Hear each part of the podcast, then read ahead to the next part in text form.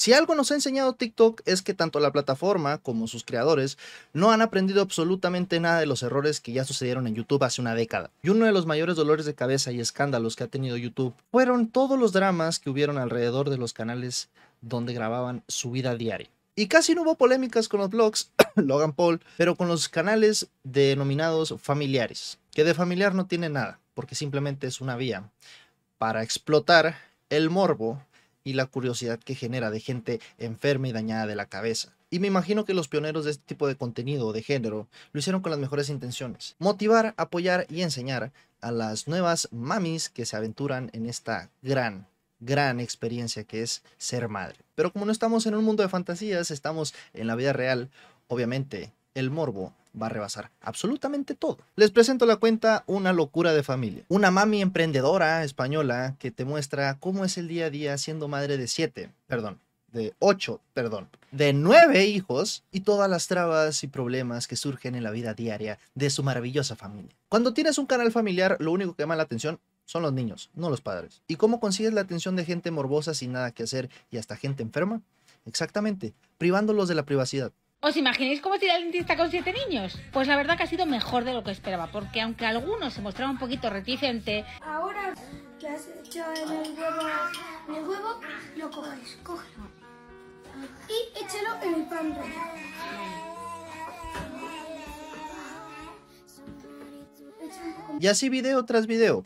Y obviamente, debido a las altas críticas que están comenzando a recibir por explotar a sus hijos por visitas, la señora comenzó a bajarle a su pedo y empezó más a grabarse ella misma, y eso sí, porque acaba de parir. Acaba de tener a su maravilloso noveno hijo, cuando hace un año tuvo al octavo, y hace dos años tuvo al séptimo, o el término que mejor los describe, buncaholics, porque no sé si se puede catalogar como enfermedad, quiere tener muchísimos hijos, aún teniendo las capacidades económicas para poder hacerlo. Ahora, ¿qué tanta atención le puedes dar a tus crías cuando se llevan meses de distancia entre ellos? Pues sí, da un poco para pensar. Lamentablemente la gente que solamente es consumidora y no creadora no tiene conocimiento alguno de las posibles ganancias monetarias que se puede tener y mucho más cuando eres de un nicho pues que digamos no tiene mucha competencia y las marcas pagan mucho más dinero para esas mamás que quieren gastar absolutamente todo para su nueva criatura. Yo creo que se anda dando un tiro con el maquillaje. Y me metí a su canal de YouTube donde tienen vlogs familiares y obviamente no lo suben con la misma frecuencia con las que suben TikToks. Y me metí para buscar algún video que me diera a entender más a esta mujer y lo encontré. Yo estudié en su día publicidad y relaciones públicas y luego hice un máster en marketing y mi marido pues estudió estadística y también está bastante formado, hizo un máster. Embarazada de mi tercer hijo pensamos en, en emprender, en, eh, en tener nuestro propio negocio que nos diese una mayor flexibilidad laboral para poder compaginarlo con la, con la familia. No sé por qué me dio un poco de gracia que su tienda sea dedicada a artículos para recién nacidos y madres. Y mi mente maquiavélica me comenzó a decir, ella estaba teniendo hijos para darle más publicidad a su tienda, ¿no? Así como va a dar el ejemplo de que la gente tenga más hijos si ella no lo pone primero. No lo entenderías, cosa de mercadólogos. Y viendo los títulos de sus TikToks me dio demasiada risa porque me recordó inmediatamente a los extranjeros que se mudan a un país y empiezan a mamarle la verga, güey, a todos los eh, habitantes de ese mismo país, ¿no? Y se explotan de números porque obviamente a todo el mundo le encanta, ¿no? Que le digan, no, sí, sí eres valioso, sí, sí vale la pena, yo soy europeo y yo, yo te avalo. Pues todos, todos, todos sus TikToks comienzan como haciendo tal acción, siendo madre de ocho hijos. Y ahorita lo acaba de actualizar a nueve hijos porque hace una semana acaba de tener noveno. Felicidades. Eso. Sí puedo. No, Sí puedo y lo claro he- que no. ¡Sí puedo! Y lo hice varias veces. ¿Y cómo no vas a poder mantener esos hijos si esos hijos son los que te están dando de tragar? Y aquí es donde empieza mi verdadero coraje, porque son tan cínicos que ni siquiera despistan que están generando dinero por su familia.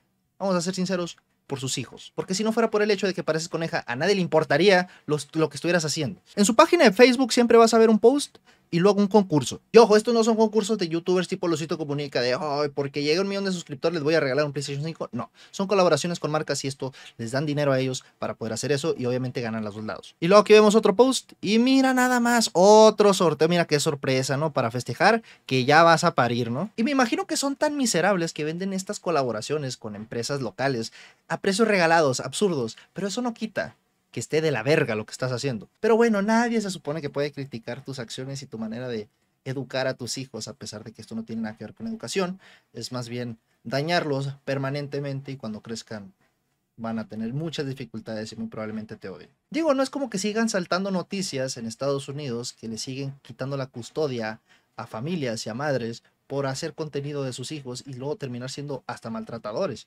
If you cut one more in my house, I'm going to take the scissors, look at me, and I'm going to cut its head off.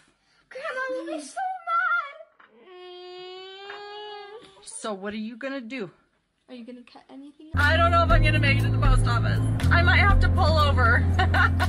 okay, so as I'm driving, let me know where you were. What subscriber were you? Do you remember what number of subscriber you were? Por si no saben quién es ella, ella es Robbie Frank del canal eh, Eight Passengers, que recientemente la metieron a la cárcel y le quitan la custodia de sus hijos. Pero Anaí de una locura de familia, este ya no va en 8, va en 9. Bueno, de hecho encontré información viendo sus blogs antiguos y tiene 10 partos. Lamentablemente uno fue un aborto. Y esa es una noticia culera.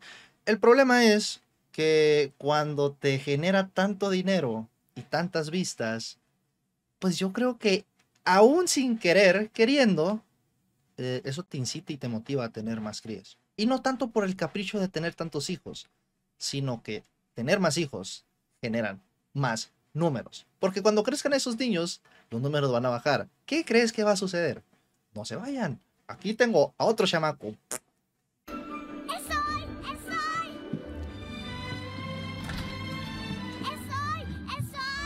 Imagínate ser el noveno hijo y que desde el minuto cero ya te estén grabando la pinche jeta. Y digo, una costumbre extraña es grabar partos y quedárselos para ellos mismos. Bueno, cada quien, se me hace raro.